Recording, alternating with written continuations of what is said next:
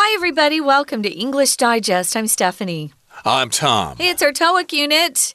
And today we're going to be planning the perfect festival which sounds really fun, like a music festival. I was just talking to a mutual friend of mine. Tom knows him. His name's Mike, and he's joined another band.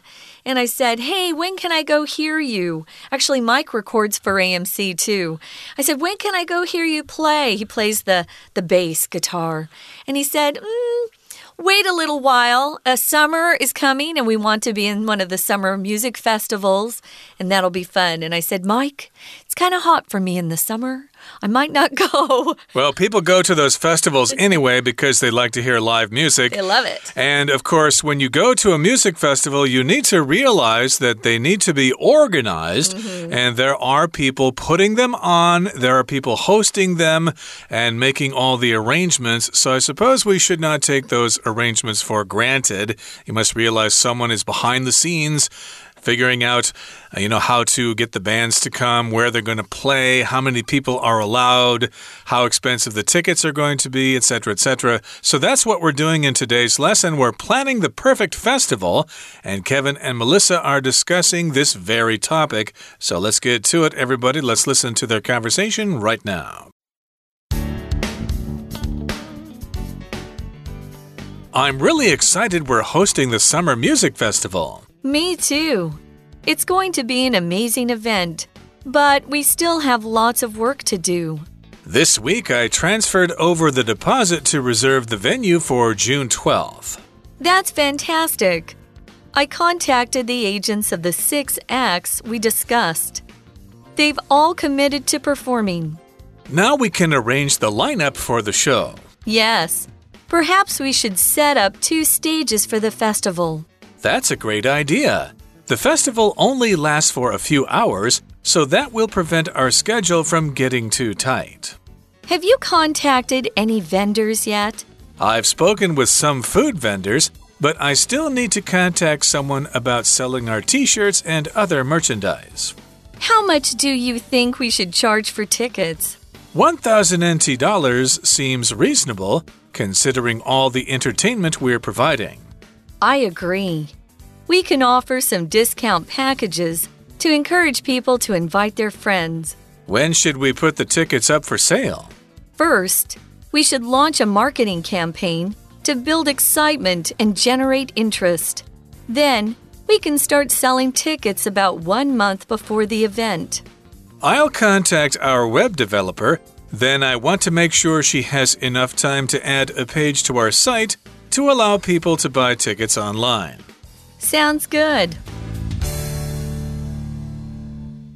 Okay, guys, we've got two people here who are planning a music festival, and they want everything to go smoothly, of course.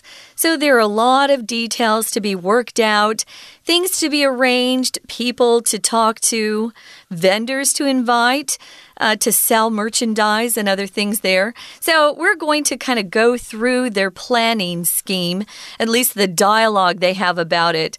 So we've got a Kevin who is Tom, and I'm Melissa. And Kevin says he's really excited that they're hosting the Summer Music Festival.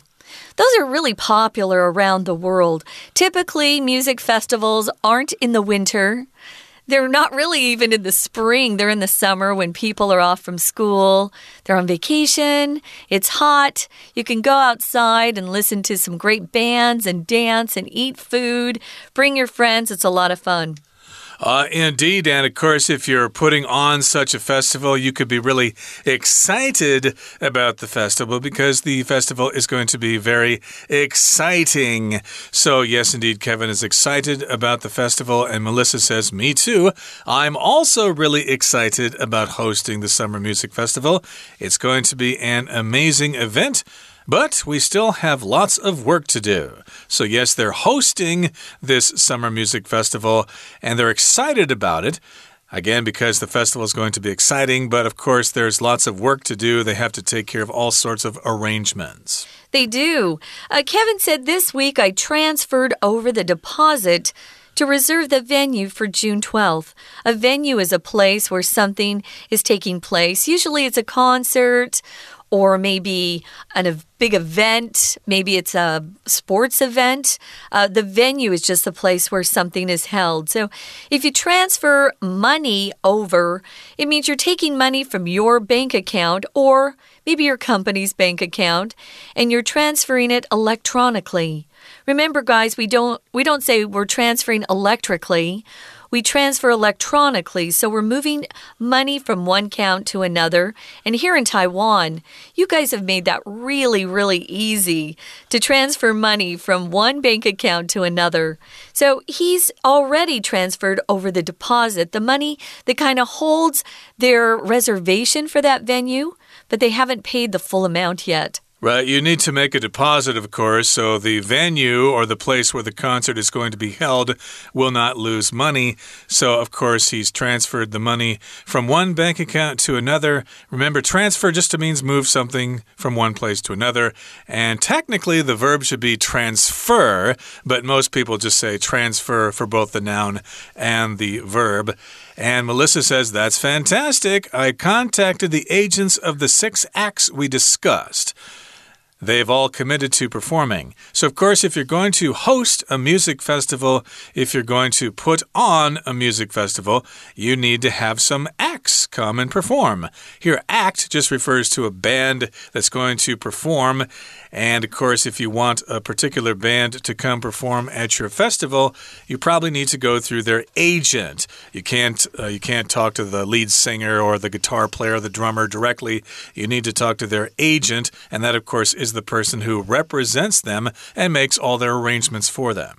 Right, and an act here can be used in two ways. It could be the person um, who's actually performing, a person or a group are all called acts. You can have a one man act, a one woman act, a two man show, a two man act. It could also refer to the show that the person or group performs. So you could say, oh, he has a great stand up act, or she has a great solo act.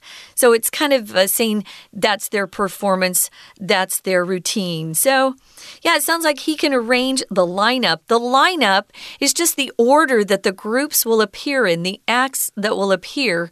They want to make sure they put the best act last, typically, and maybe the least well known goes first uh, because maybe it's early in the afternoon or something. If you're uh, a headliner, and we're going to talk about that, means you're your top billing. You get top billing, you're the most important star there. So let's uh, leave that for a little later, though. Melissa says, yes, perhaps we should set up two stages for the festival. That often happens in a music festival. Maybe there's so many acts that want to perform that you get a variety of uh, different kinds of music. And so they've got two stages that they can work with.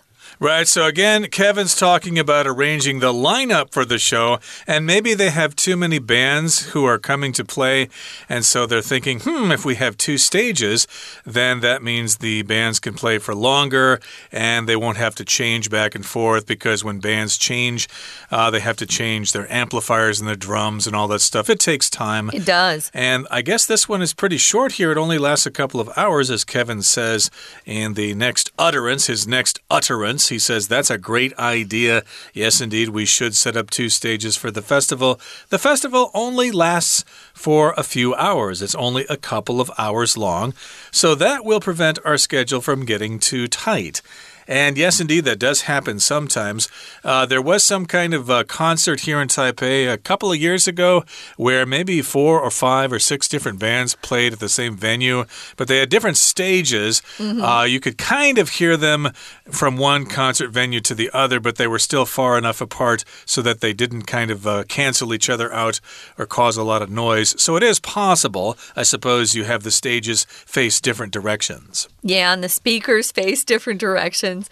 So that's their idea. Their festival is actually going to be from, I think, 2 in the afternoon to 8 o'clock at night. So it doesn't last the whole day or the whole night. Um, Melissa says, um, Have you contacted any vendors yet? What's a vendor? A vendor is a person who sells things. Just another word for vendor would be seller. And the opposite, of course, is buyer. So a vendor doesn't necessarily have to be someone selling things on the street. It could be a vendor who has his own business and specializes in a particular field.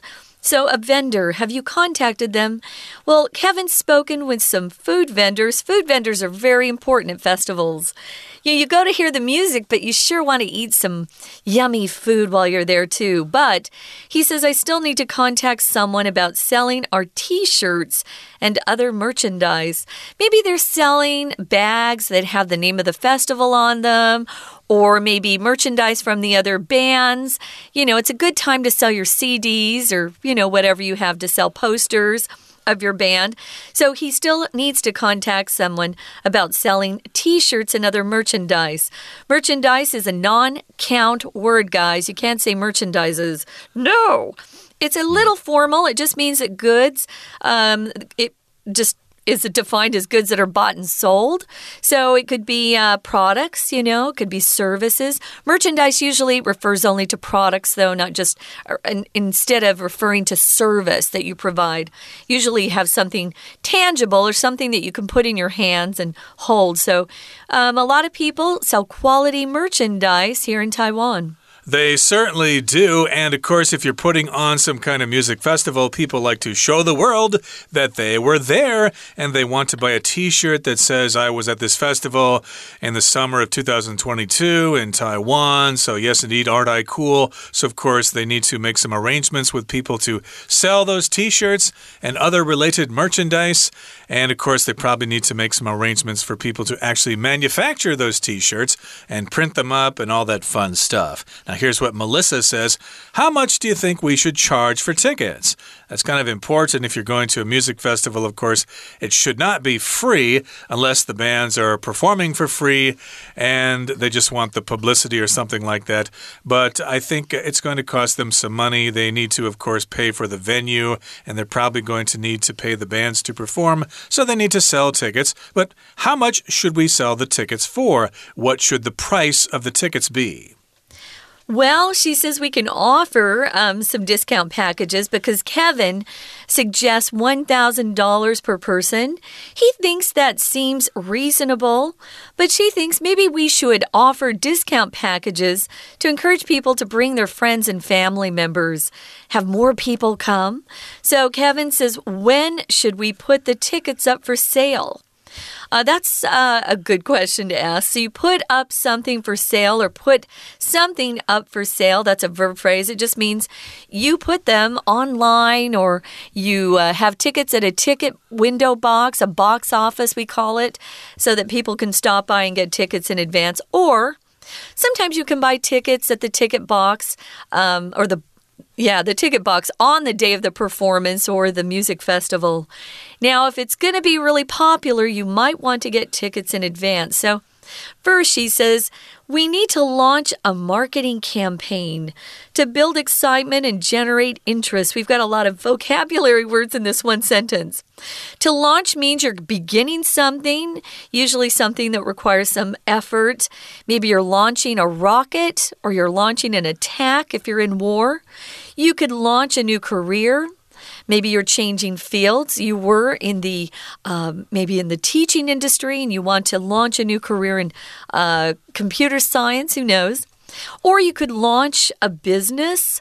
Here we're launching a marketing campaign, which means they're going to put together a lot of things that will entice or encourage or get people excited about buying something or attending something.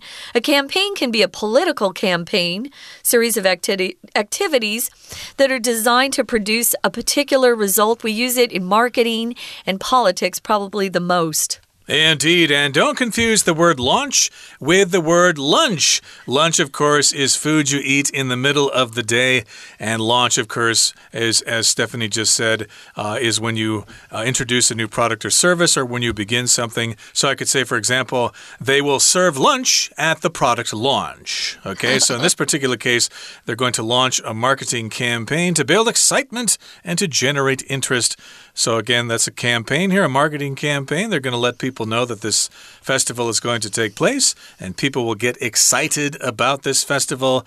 And of course, this marketing campaign will generate interest. To generate just means to cause something to happen. You can generate excitement or you can generate electricity if you use some kind of uh, power source. Yeah, you can generate a lot of revenue if you're in business, generate heat uh, generate excitement here. They want people to be excited and interested as well.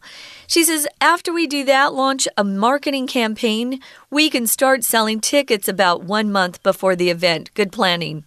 Indeed. So you have to give people plenty of time to buy those tickets, to make plans, and uh, they also need to make travel arrangements and maybe some lodging arrangements, depending on where the uh, the festivities will be held, mm -hmm. where the uh, event will be held. If it's held, say, in Kenting, I think they used to have Spring Scream down there. So, yeah. of course, if you're going down for that, I'm not sure if they hold that anymore, but if you are going to that, you will need to make some travel arrangements, how to get down there, first of all, where you're going to stay, and uh, yeah, plan ahead because because those hotels may fill up pretty fast. And here's here's what Kevin says I'll contact our web developer then. So, of course, uh, the web developer is the person who probably designs the web page so people can go online and get information about the event, and also they can buy their tickets there. And, of course, you need to have an attractive website, it needs to be accessible. People should be able to figure it out pretty quickly, and you can easily buy tickets there. So, you have someone do that for you, and that person would be your web developer. Yeah, you need one of those guys for sure. Most businesses nowadays all have their own website. Um, long ago, when I was back in New York, we had uh, our own website. We also had a web developer, someone who was always updating the website, but also creating new pages as well. So it sounds like they've got some good things in line. Sounds like they know what they're doing. We've got some suggestions for you um, under our useful expressions. But first, we're going to take a quick break and listen to our Chinese teacher. Hello everyone，我是派老师。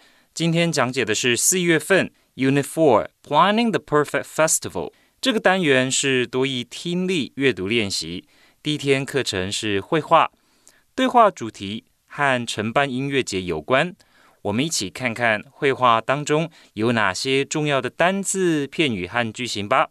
这个对话呢是 Kevin 和 Melissa 之间的对话。我们请同学先看到 Kevin 所说的第一句话：“I'm really excited. We are hosting the Summer Music Festival。”这边，请同学注意到 “hosting” 这个单字，“host” 意思就是主办、举办。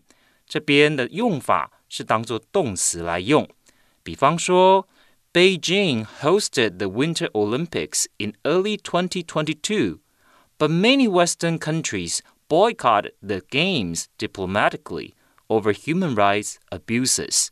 我们知道，在二零二二年年初，北京举办了冬季奥运会，但是有许多西方国家发动对于冬奥的外交抵制，主要是因为人权问题。 而发动抵制。好，所以 host 当做动词是主办、举办的意思。接下来，请同学看到 Melissa 所说的 "It's going to be an amazing event." event 这个字，请同学特别注意，这边呢就是赛事的意思，活动的意思。好，再来，我们看到下面 Kevin 所说的 "This week." I transferred over the deposit to reserve the revenue for June 12th。请同学注意到 transfer 这个单字，其实它的意思呢是转账。那有一个同义词是 wire，w i r e，怎么用呢？比方说，Sam was expecting a friend in Australia to wire him one thousand five hundred dollars。Sam 呢，他期望 澳洲的朋友可以转一千五百元给他。好，再接着，我们请同学看到 Kevin 所说的 “Now we can arrange the lineup for the show”。lineup 这里的意思呢，是指节目安排。再请同学接着看到 Kevin 又再隔了一行，下面说到 “That's a great idea. The festival only lasts for a few hours.” so that will prevent our schedule from getting too tight. 请同学特别注意到，that 所指的是 set up two stages，搭建两座舞台，避免节目卡得太紧。所以，请同学特别注意到 schedule 和 tight 这两个字。我们通常都会说 I have a very tight schedule，意思就是我的行程相当的紧凑。好， 再来，请同学看到 Melissa 所说的 Have you contacted any vendors yet？这里的 vendors 指的呢，就是像摊贩。好，再来，我们请同学看到 Kevin 所讲的 I've spoken with some food vendors 这个句子，请同学看到这个句子最后面的 merchandise。老师要提醒同学，merchandise 是不可数的。再来，请同学看到 在下方，Melissa 说到 "I agree" 的这个句子，I agree we can offer some discount packages。这里的 discount packages，同学就可以把它理解成是购票的优惠方案，因为票价有打折，所以我们说 discount packages。接着，我们看到 Kevin 所说的 "When should we put the tickets up for sale？"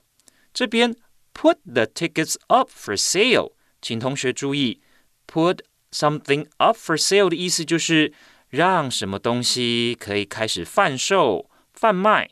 所以我们再看一个例句：The restaurant was closed and put up for sale。就是有一家餐厅呢，它营业可能出现的状况。所以结束营业了，接下来呢就要转让给其他人。所以 the restaurant was closed and put up for sale。 再来，请同学看到下面 Melissa 所说的，First we should launch a marketing campaign。请同学特别注意到这里 launch a marketing campaign 这样子的用法。这里的 launch 是当做动词来使用。意思呢，指的就是那我们要开始进行一些行销的企划案、行销的活动，所以这里就说 ，First we should launch a marketing campaign。那我们呢就应该要做一些行销的活动。好的，以上呢就是我们针对多益课程第一天的讲解，谢谢大家。We're going to take a quick break. Stay tuned. We'll be right back.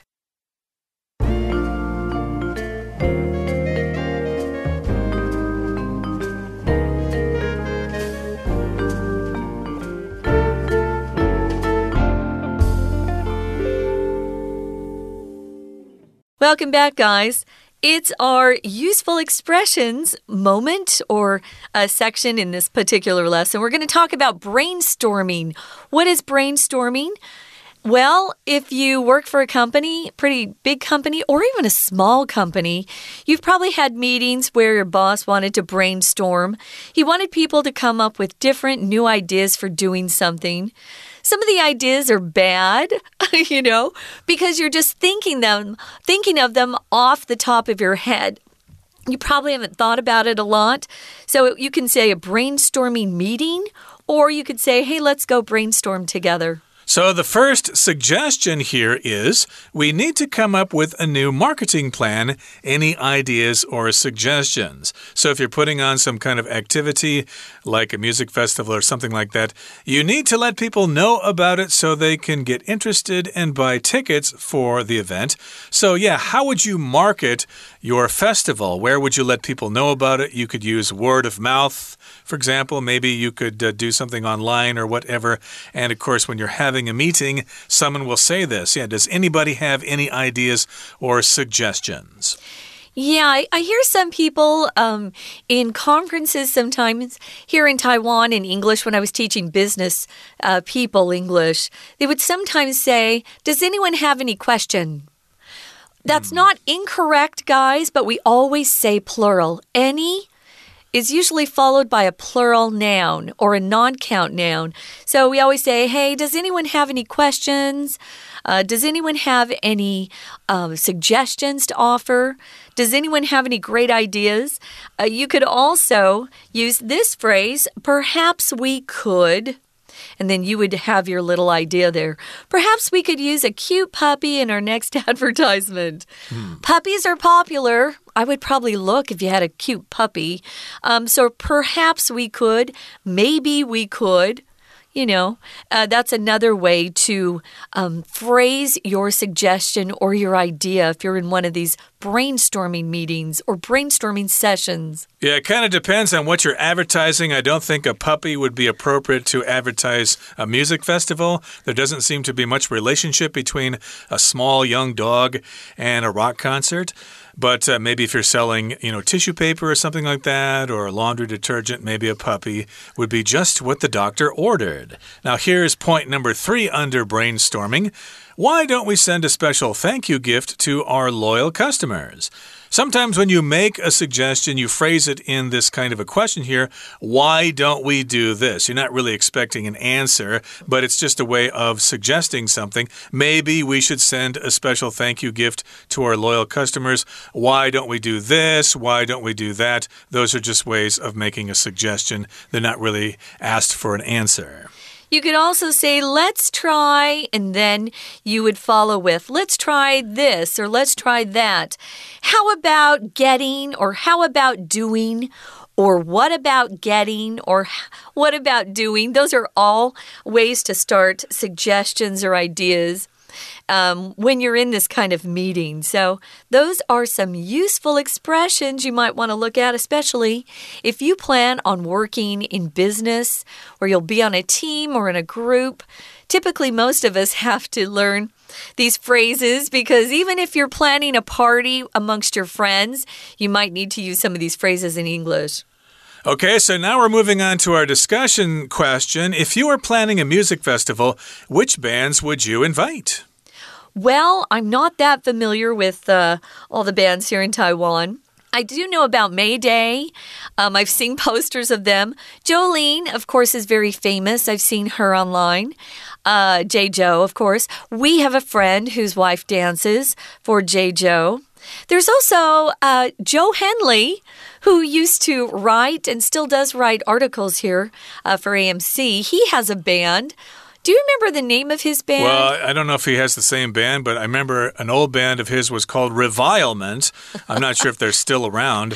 Oh, yeah. But of course, if I were to uh, put on a music festival, I'd like to have uh, acts like Cal Tjader or Martin Denny or maybe Michel Legrand come and perform. But of course, those guys have been dead for decades. So we'll probably have to settle for more modern bands and more local bands because it costs money to bring bands in from overseas. Well, we would like them to be alive, Tom. That would be nice yeah. indeed. So, yeah, Lawrence Welk is out of the question.